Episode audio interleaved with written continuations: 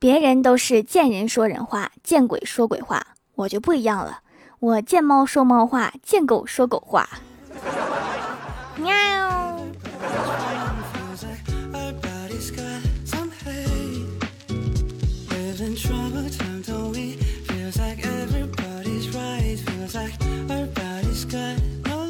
Hello，蜀山的土豆们，这里是全球首档古装穿越仙侠段子秀《欢乐江湖》，我是你们萌逗萌逗的小薯条。早上出门听到小区的绿化带有猫叫，叫得很大声，走过去一看，确实有只猫，猫旁边还蹲着一个人，猫从头到尾一言不发，喵喵叫的全是那个人。没想到我们小区也有会说猫话的人。早上和欢喜聊起社恐这件事，突然想起有一天上班，我发现前面是公司同事，我就故意慢慢走，怕追上他。结果发现他走得好慢，再往前一看，原来他前面也有一个同事。最后我们三个以等差数列的姿态到了公司。社恐扎堆儿还是有好处的，绝对不会互相冒犯，冥冥之中自有默契。欢喜玩游戏认识一个小哥哥，因为欢喜的声音很甜，所以小哥哥特别好奇欢喜长什么样，于是便问他：“你长啥样啊？让我看看庐山真面目呗。”然后欢喜给他发了一张山的照片，小哥哥顿时很生气，说：“我看的不是庐山的照片。”欢喜说：“我知道你不想看庐山，我发的是黄山。”这是预判了对方的预判。今天来的比较早，第一个到办公室，刚进办公室就看到门口贴着一张百元大钞，心中一喜，想着老板发善心啦，给第一个到单位的人发个奖励。当我正要拿起钞票的时候，发现下面还有一张纸条，上面写着：“今天晚上加班，谁都不许走。”还有那一百块钱不是给你们的，是为了引起你们的注意，故意放在那儿的。看来假装看不见群消息这招已经不管用了。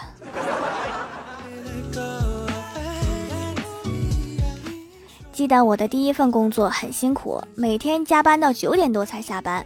后来实在坚持不住了，决定离职。在提出离职要求的那一刻，为了显得自己不是一个会被冲动冲昏头脑的人，我说这是我经历了好几天深思熟虑才做的决定。然后老板惊讶地看着我说：“就是说。”你这几天工作都是在摸鱼喽，老板，我不是那个意思。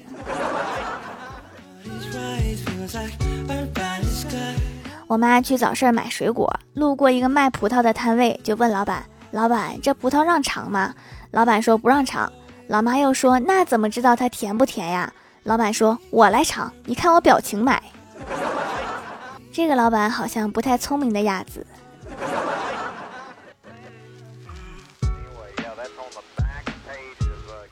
昨天邻居介绍了一个姑娘跟我哥相亲，时间地点就约在我家。等我哥下班以后，女方提前到了，我妈招待他，简单了解一下后，直接问：“你有车吗？”对方一愣，说：“有。”老妈接着问：“你有房吗？有存款吗？”对方迟疑了一下，还是说有。然后老妈想了想，对女方说：“那你走吧，我儿子配不上你。这么好的条件，你图我哥啥呀？”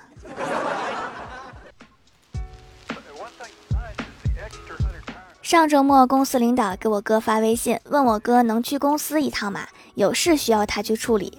我哥说没问题，但是礼拜天出门的人很多，容易堵车，可能会晚点到。领导回复他说没问题，多久能到？只见我哥慢慢打出三个字：星期一。学废了，下回领导让我加班，我也这么说。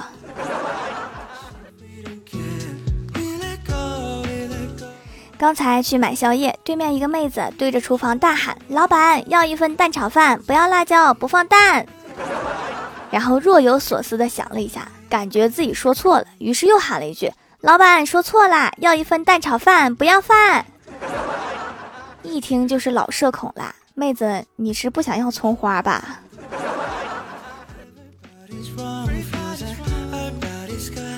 晚上，郭大侠带着郭晓霞逛超市，付钱的时候，郭晓霞问：“爸比，为什么明明是一百六十块，你却交了二百一呢？”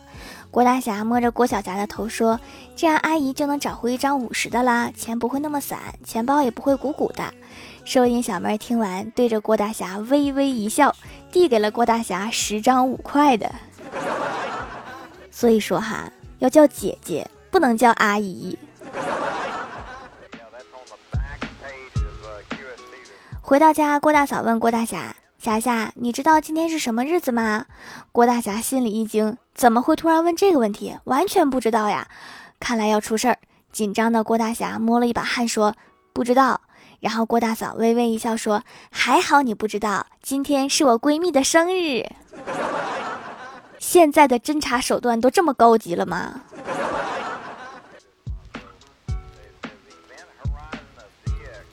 郭大嫂老是在睡前玩手机，然后直接把手机塞到枕头底下睡觉。郭大侠告诉他，手机有辐射，这样对身体不好。过几天检查他枕头下面，果然没有手机了。郭大侠觉得自己说的话老婆听进去了，但是没过多久，郭大侠发现他的枕头底下有个手机。确实，放在你的枕头底下，对郭大嫂就没有什么危害了。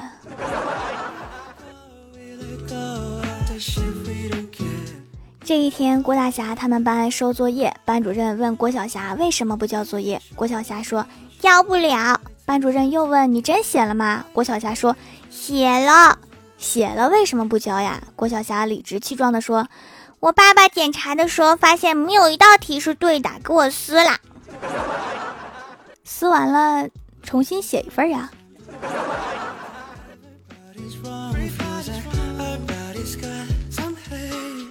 我哥晚上去楼下买烟，咳嗽了一声。老板说：“你这个咳的声音不对呀，有肺音，这样抽烟不好呀。”我哥大惊失色，这是遇到了中国好老板了呀！一瞬间莫名感动，激动万分。正在琢磨着该不该第一百四十七次戒烟的时候，老板说：“抽我这个烟对肺好。”感动中国没你我不看。今天一个养宠物的朋友跟我抱怨说，猫和狗到底什么时候能够纳入医保？等什么时候把宠物加入户口本，差不多就可以办医保了。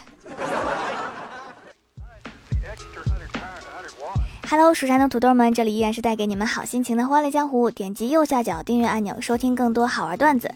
在微博、微信搜索关注 NJ 薯条酱，可以关注我的小日常和逗趣图文推送，也可以在节目下方留言互动，还有机会上节目哦。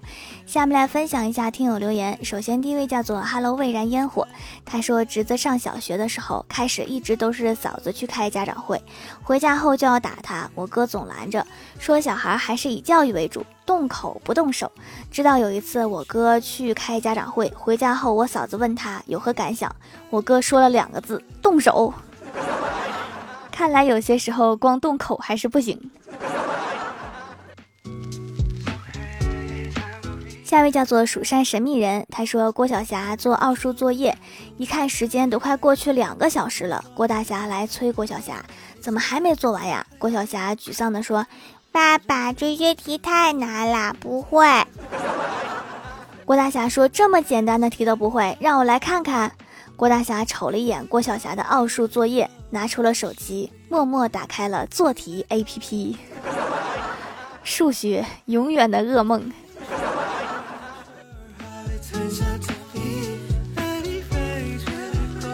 下一位叫做一语宣言，他说抢沙发了，没什么可发的，分享一个段子。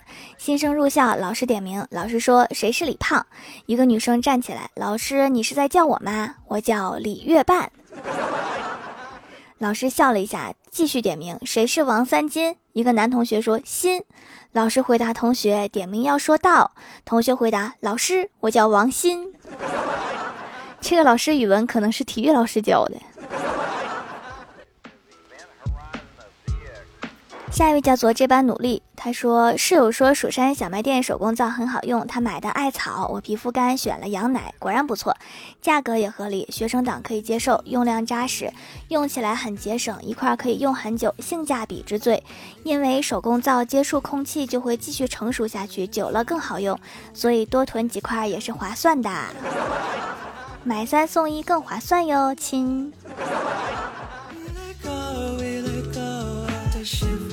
下一位叫做罗密欧与猪过夜原周某，他说：“有的人上学是为了学习知识，而有的人是来学习武功的。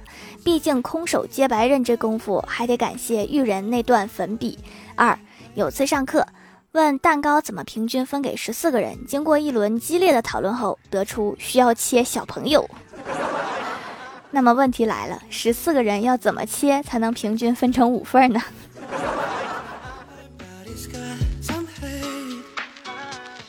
下一位叫做可可爱爱的慕容，他说留段子一枚。有一个女同学，她的手腕被手工刀割破了，她的同桌看到了，也拿起手工刀划破了自己的手腕。女同学问他干嘛，他只说了三个字：两口子。后来那个男同桌感染风寒，原来这就是秀恩爱死得快。他俩不疼吗？下一位叫做慕容落暖，他说留段子一枚，和老爸吵架了一晚上都没有回家，老爸着急的说这孩子怎么办呢？妈妈说我已经写了寻人启事了，他马上就会回来的。这时我破门而入，对妈妈说：“妈，我才九十斤，为什么说我一百一十斤？”知子莫若母。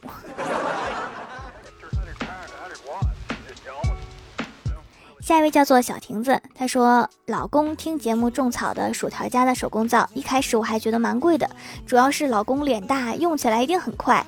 但是几天前我的洗面奶用完了，突然就觉得不贵了，赶紧买一块手工皂用了。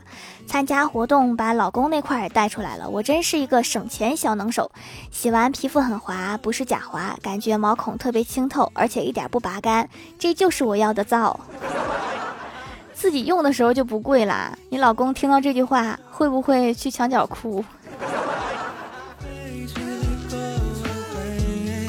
下一位叫做双子座 M R 心，他说只要没有余额焦虑，谁也不会想不开，非要去工作呀。有的人工作只是为了找个营生干，比如广东那些拥有好几栋房子的滴滴司机。下一位叫做一月一清新，他说小时候我同桌语文很差劲儿，写作文特别费劲儿。一次老师让我们写一篇作文，名字叫《看云》，他可头痛了，这该怎么写才能及格呢？第一句，今天天气真好，阳光照耀大地，天空中万里无云，没词儿了。然后他写了第二句，蔚蓝的天空中飘着朵朵白云，还是把这篇撕了重写吧。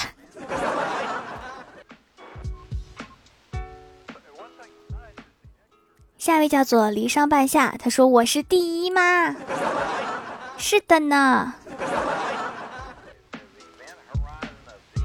下面来公布一下上周六三八级沙发是离殇半夏，离殇半夏，你听到了吗？盖楼的有晚桑，Hello 未燃烟火，感谢各位的支持，记得订阅、打 call、点赞、评论、分享、五星好评啊！好啦，本期节目就到这里啦！喜欢我的朋友可以支持一下我的淘宝小店，淘宝搜索店铺“蜀山小卖店”，数是薯条的数就可以找到啦。以上就是本期节目全部内容，感谢各位的收听，我们下期节目再见，拜拜。